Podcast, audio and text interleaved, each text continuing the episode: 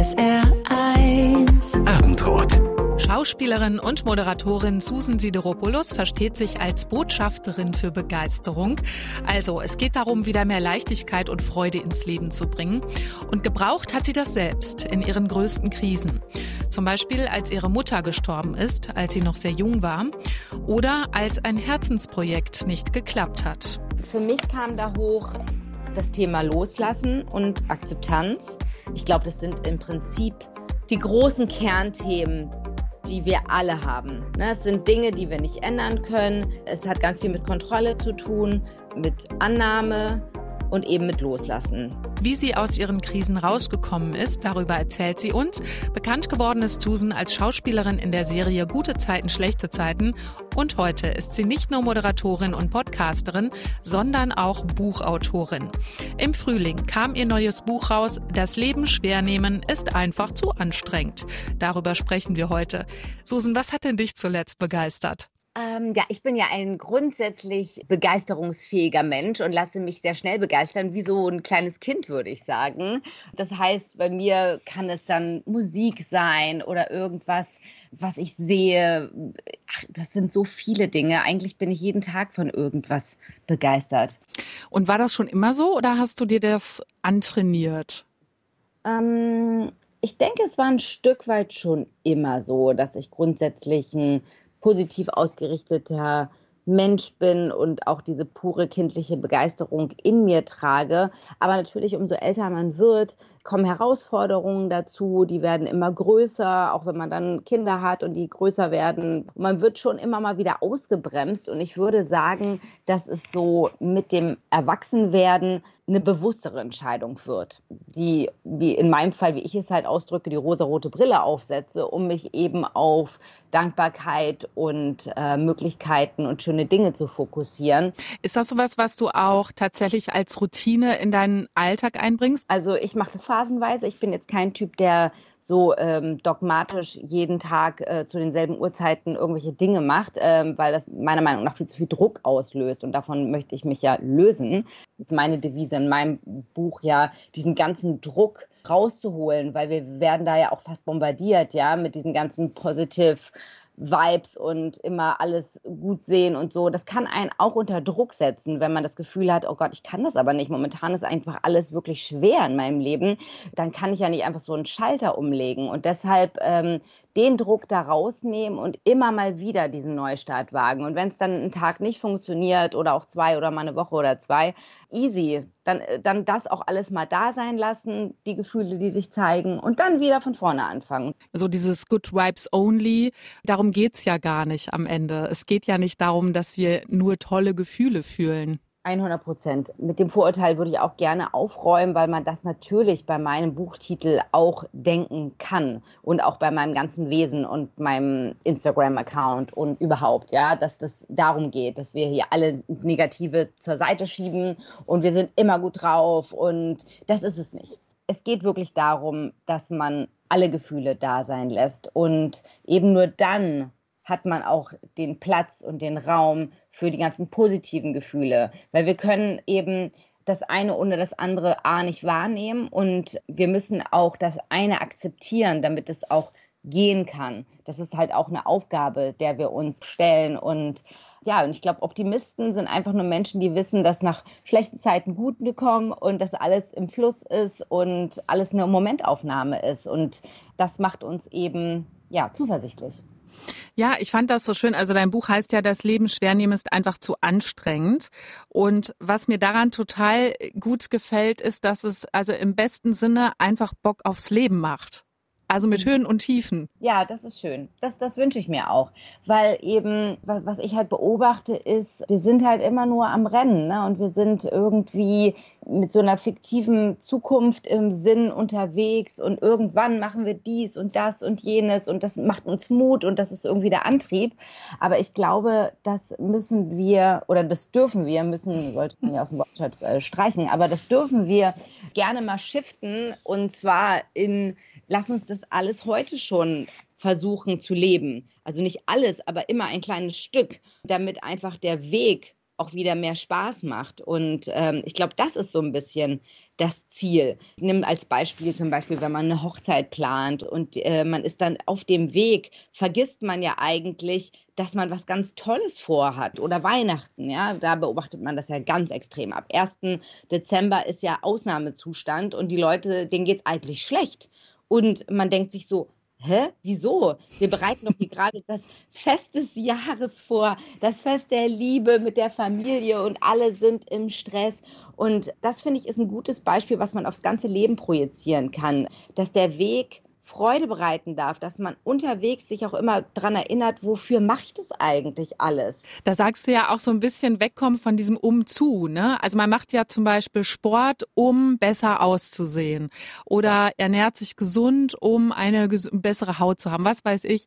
Aber mal von diesem Umzu wegzukommen. Um, unbedingt. Also ja, ich würde fast sagen, dass wir damit zu 90 Prozent so gefühlt äh, unterwegs sind, weil wir natürlich viele Dinge, ja, wie diese To-Do-Listen, ne? wir müssen das alles irgendwie machen.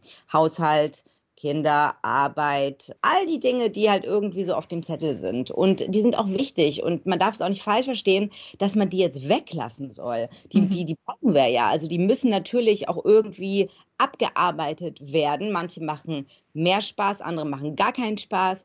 Aber dazwischen dürfen wir halt eben, ich nenne sie halt Weilaufgaben, weil es Spaß macht, Nonsens-Dinge unterbringen. Einfach, die in der Zukunft dir nichts bringen, aber eben im Jetzt ganz viel bringen. Und vor allem auch einem Kraft und Energie geben um die Umzuaufgaben besser zu lösen. Weil wir denken dann so, oh Gott, ich kann doch jetzt auf keinen Fall jetzt einfach eine Pause machen und zehn Minuten rausgehen und jetzt noch ein Eis essen und dann verquatsche ich mich und dann schaffe ich den Rest nicht. Aber es ist genau andersrum. Es ist einfach, es gibt einen so wie so einen Boost wenn man zwischendurch halt auch so, so ein bisschen das macht, worauf man Bock hat. Ne? Im Zweifel ist ja auch das Fenster dann einfach zu, wenn man sagt, oh ja, jetzt gerade scheint die Sonne ganz schön und ich gehe jetzt ein Eis essen.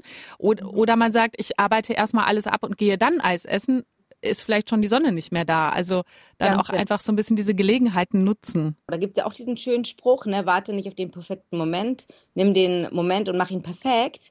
Finde ich so schön. Ich, sag, ich schreibe auch in meinem Buch ne, über Kalendersprüche, weil die ja oft so ein bisschen belächelt werden. Und, aber eigentlich, wenn man sich sie so ganz genau anguckt, sind sie einfach wahr. Träume nicht dein Leben, lebe dein Traum, bla bla. Ne? Und, und, ähm, und einfach sagt so, was wäre denn, wenn das total zu 100 Prozent real wäre? Was würde das mit meinem Leben machen? Das finde ich total spannend. Weil wenn man diesen Raum so aufmacht, mhm. das ist total magisch.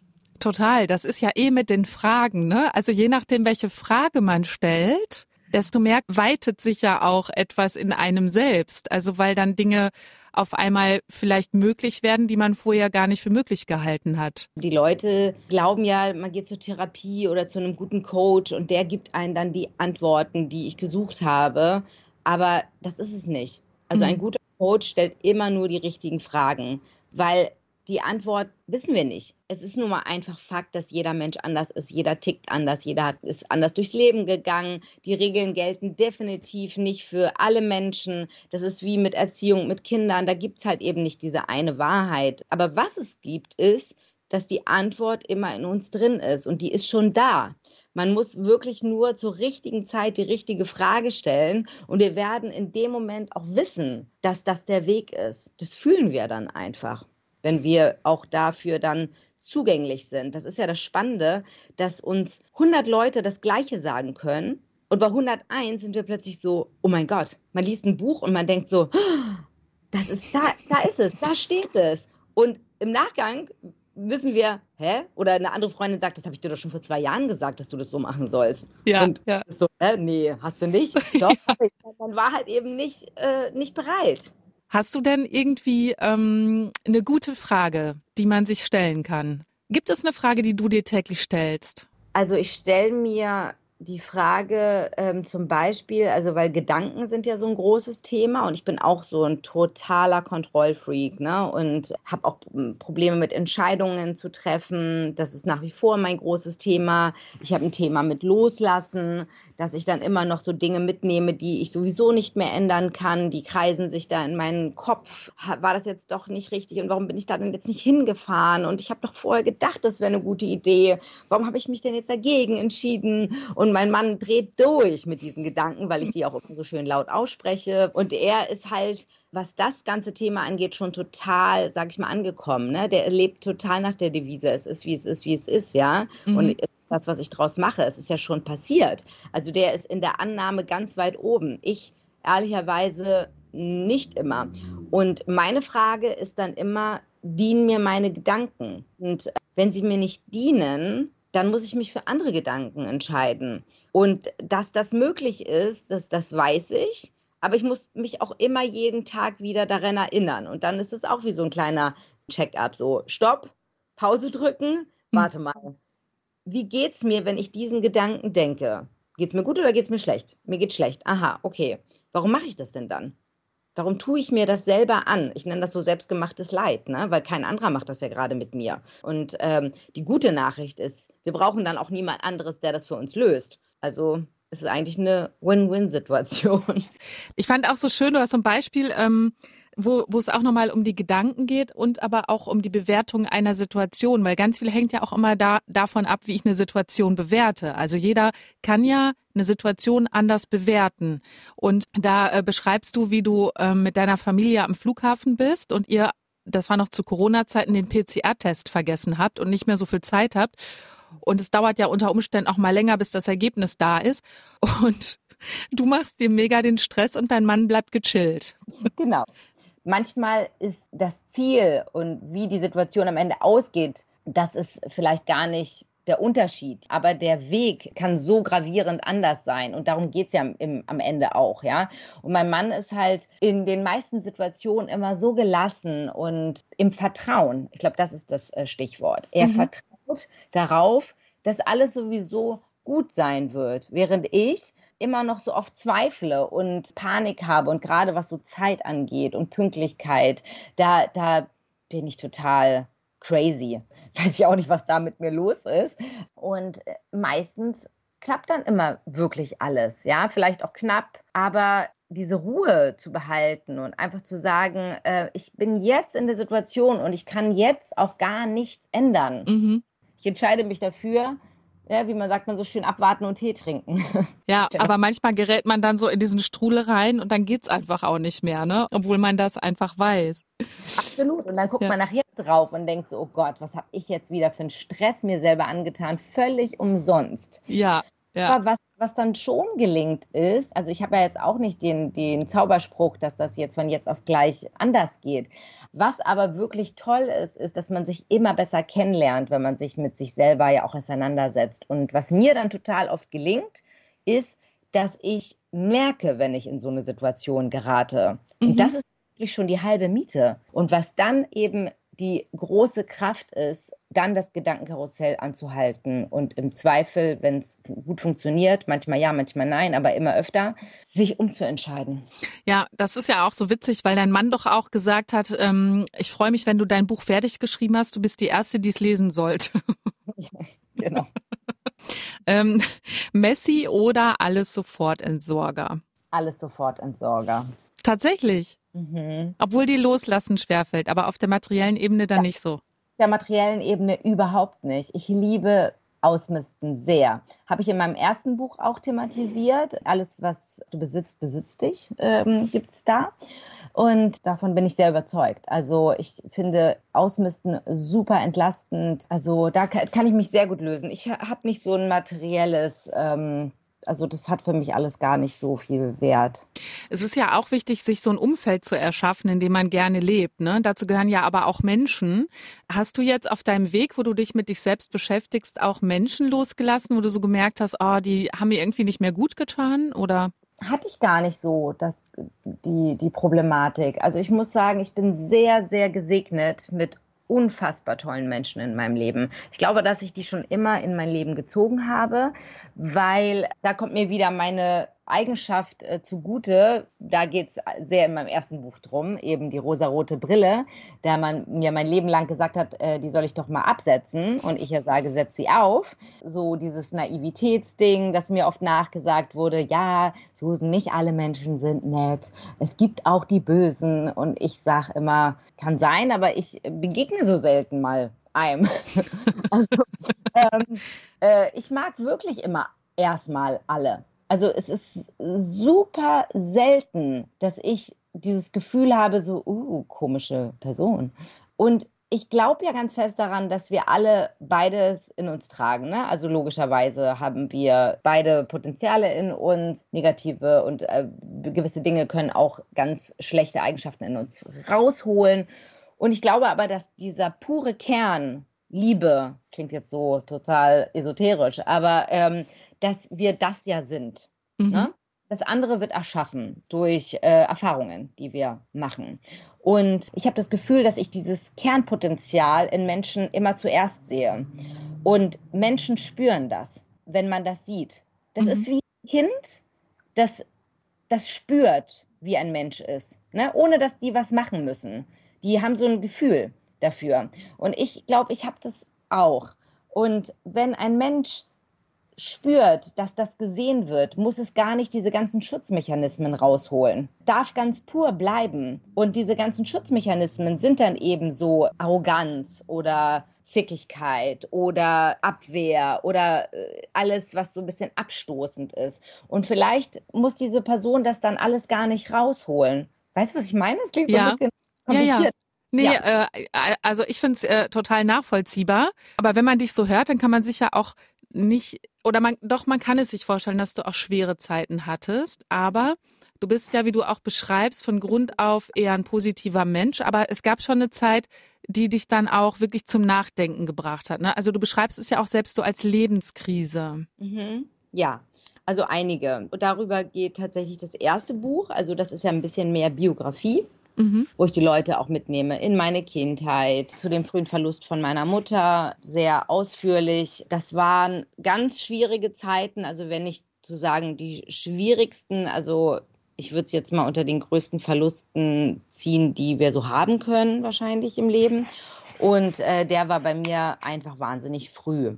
Und ich hatte aber auf gleicher Weise so ein Glück, deswegen Liebe und Leid immer so dicht beieinander, ne, äh, dass ich eben meine große Liebe, äh, Jakob, also mit dem ich ja heute immer noch zusammen bin, so früh kennengelernt habe. Und es war eben so, dass er meine Mutter auch noch kennengelernt hat und unser erster Jahrestag war die Beerdigung von meiner Mutter. Mhm. Also war alles so zeitgleich Deswegen hab, spreche ich im ersten Buch immer davon, das war wie so eine Ablöse. Und als wäre das so, ja, als hätte der liebe Gott ihm irgendwie so zu mir geschickt. Und äh, daran glaube ich tatsächlich wirklich. Und dass das, ja, wie, wie so eine schicksalhafte Fügung war, ähm, das hat es mir natürlich etwas erleichtert. Nichtsdestotrotz musste ich durch diese ganzen Prozesse natürlich durch. Aber ich habe auch ganz viel verdrängt als, als junger Teenager und habe das auch erst heute mehr oder weniger aufgearbeitet. Mhm. Ich sag mal, das war so die größte Herausforderung, beziehungsweise bleibt die ja. Also die ist ja dann nicht irgendwann abgeschlossen. Und äh, natürlich kamen andere Dinge dazu. Und im rosaroten Glück geht es halt um eigentlich eine berufliche Krise, die ich erlebt habe, die mir sehr den Boden unter den Füßen weggerissen hat.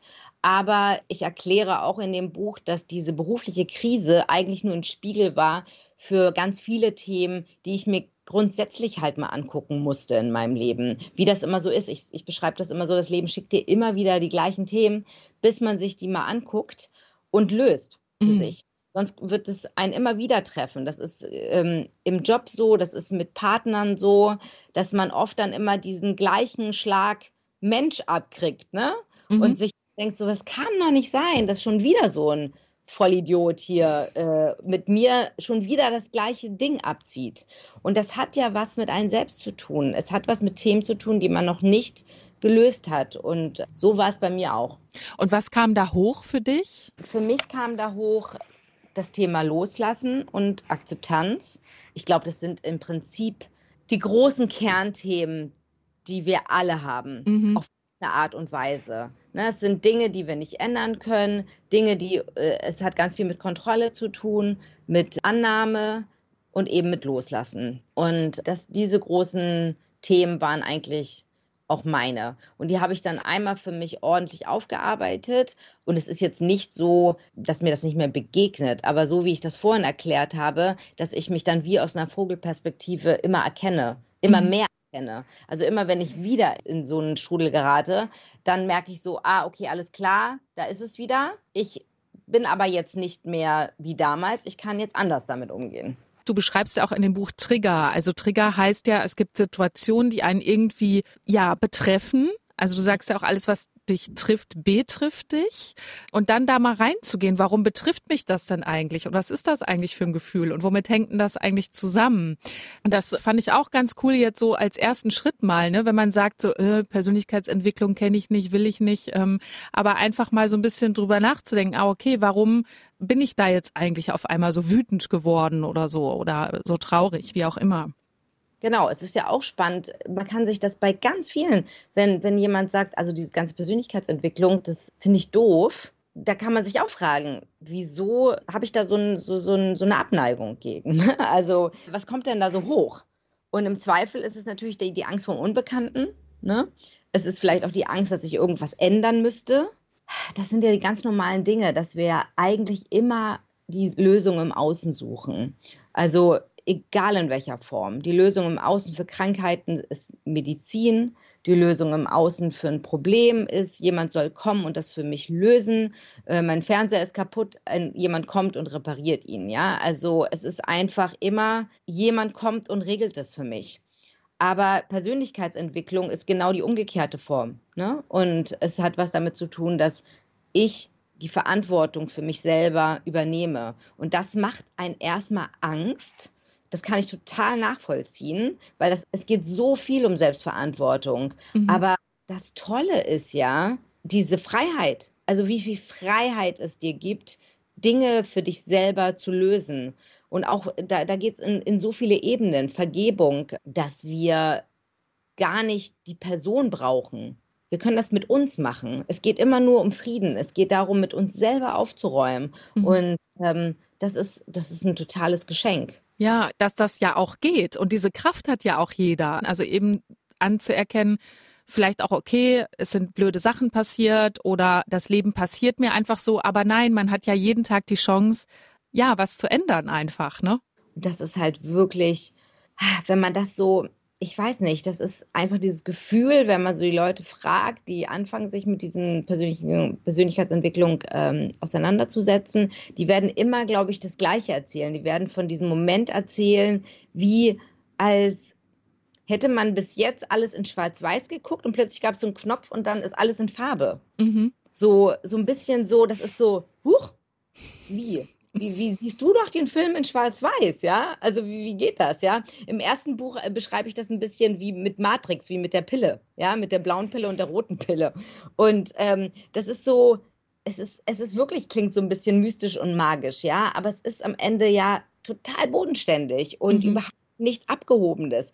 Aber es, es, ist wie ein Schalter oder wie eine Pille. Man nimmt die eine oder man nimmt die andere. Die einen sagen, nee, ich will aber einfach die Welt weiterhin so sehen, wie sie ist. Ich habe sie jetzt so, so habe ich jetzt die ersten 40 Jahre sie gesehen. Jetzt gib mir nicht diese rote Pille und erzähl mir nicht, dass das alles gar nicht so ist. Das macht einen erstmal Angst, aber das bringt gar nicht so viel durcheinander, wie man glaubt. Gab es für dich so einen life-changing Moment? Also so der Moment, wo die wo du die Pille eingeworfen hast? Ähm, ja, die gab es öfter, ehrlicherweise. Also es gab sie einmal, da habe ich das Buch jetzt gelesen von Eckart Tolle. Mhm. Das war im Prinzip so The Beginning. Das war allerdings vor 14 Jahren, wo ich dachte, irgendwann habe ich das schon mal gehört. Ich habe es nur vergessen. Ja, mhm. so war im Prinzip Eckart Tolle. Da waren wir in Thailand und mein Mann und ich haben das Buch gelesen und das, ähm, das war so die Phase, wo ich ähm, schwanger werden wollte und dreimal äh, leider eine Fehlgeburt hatte und, ähm, und dachte so, okay, ich werde vielleicht in diesem Leben überhaupt nie Mutter und oh Gott, oh Gott, oh Gott und alles ist schlimm. Und wir nach Thailand gefahren sind und dieses Buch gelesen haben. Und es war zum ersten Mal, dass ich was gelesen habe, wo ich dachte so, oh Gott, dieser Mensch redet ja wirklich mit mir. Ja, wieso sagt er alles, was ich gerade denke? Und für mich war das aber wirklich so, äh, ich habe das alles noch nie gehört, ja. Und in der Theorie habe ich das dann alles verstanden und fing ab dem Moment auch an, allen meinen Freunden davon zu erzählen.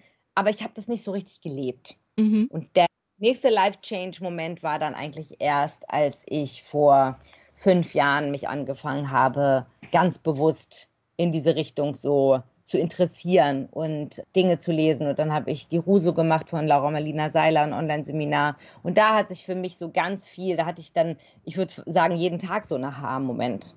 Und was hat dir eigentlich so bei deiner letzten großen Lebenskrise, der beruflichen, was hat dir da geholfen, da rauszukommen?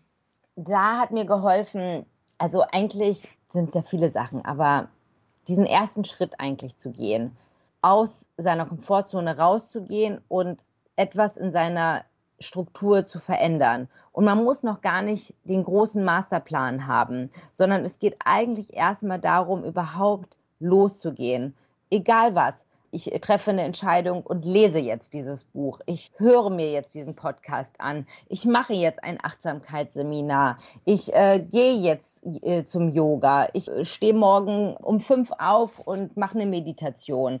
Man geht raus aus diesem Ding und macht etwas und der erste Schritt führt dich automatisch zum nächsten. Es hat was mit der Fokussierung zu tun. Es hat was mit der Energie zu tun. Man wird offener. Der Blick weitet sich, weil ja, weil sich deine ganze Aufmerksamkeit in eine andere Richtung lenkt und eins führt dich zum anderen, weil wir können ja nicht erwarten, dass sich etwas in unserem Leben verändert, wenn wir jeden Tag das Gleiche tun. Und das ist dann ja auch so die Frage wieder, auf was richtet man sich aus, ne? Also immer so dieser Fokus. Ich fand auch noch eine Idee, das äh, zum Ende unseres Gesprächs, weil wenn man sich so überlegt, okay, wer möchte ich eigentlich sein in fünf Jahren oder worauf richte ich mich tatsächlich aus, da hast du so eine Party-Idee äh, beschrieben. Fake it till you make it auch, so eine Motto-Party. Hast du die selber auch schon mal umgesetzt eigentlich? Nee, aber ich finde es großartig. Ich, ich habe irgendwann mal umzusetzen, weil ich auch auf Motto-Partys so stehe und früher in meinen, in, in, in meinen 20ern häufig welche gemacht habe. Ja, das habe ich tatsächlich in einem anderen Buch mal gelesen und äh, fand das so toll. Deswegen wollte ich das bei mir auch nochmal teilen. Genau, das ist eine Motto-Party, wo man als die Person kommt, die man in fünf Jahren sein möchte. Und dafür dann auch irgendwelche Beweise mitbringt. Also, die bastelt man sich selbst. Also zum Beispiel sagt man, ich möchte mal den Marathon ähm, laufen und den ersten Platz machen. Und dann kommt man mit der Urkunde, die druckt man sich richtig aus und rahmt sich die vielleicht ein. Man kommt in den Sportklamotten. Die andere Person sagt, ich bin fünf Jahren spätestens, habe ich auf jeden Fall schon Baby. Die kommt mit einem Kinderwagen oder mit so Tragetasche und einer Babypuppe da drin und äh, erzählt von den letzten äh, Jahr, was das Kind alles erlebt hat und äh, wie stolz sie sind und glücklich. Die andere äh, sagt, ich bin auf jeden Fall schon verheiratet und kommt dann eben in einem Hochzeitskleid und einen Ehering. Die andere sagt, ich habe ein Buch geschrieben, Bestseller und kommt, bastelt sich das. Die andere kommt mit einem Oscar, den sie als Schauspielerin gewonnen hat. Und ich meine, da gibt es jetzt, also ich könnte da jetzt äh, 100 Jahre drüber reden. Was ja, ich ja. merke das.